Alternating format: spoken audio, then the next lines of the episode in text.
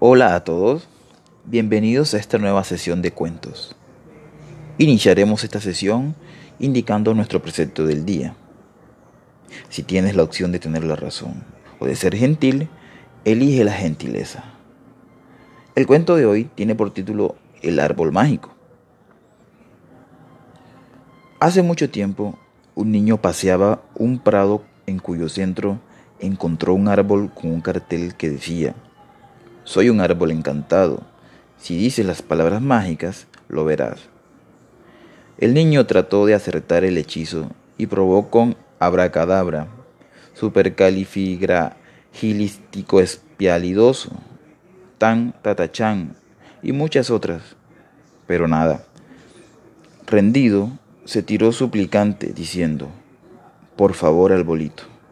Y entonces se abrió una gran puerta en el árbol. Todo estaba oscuro, menos un cartel que decía, sigue haciendo magia. Entonces el niño dijo, gracias arbolito, y se encendió dentro del árbol una luz que alumbraba un camino hacia una gran montaña de juguetes y chocolate. El niño pudo llevar a todos sus amigos a aquel árbol y tener la mejor fiesta del mundo. Y por eso se dice siempre que por favor y gracias son las palabras mágicas. Muchas gracias, nos vemos en una próxima sesión.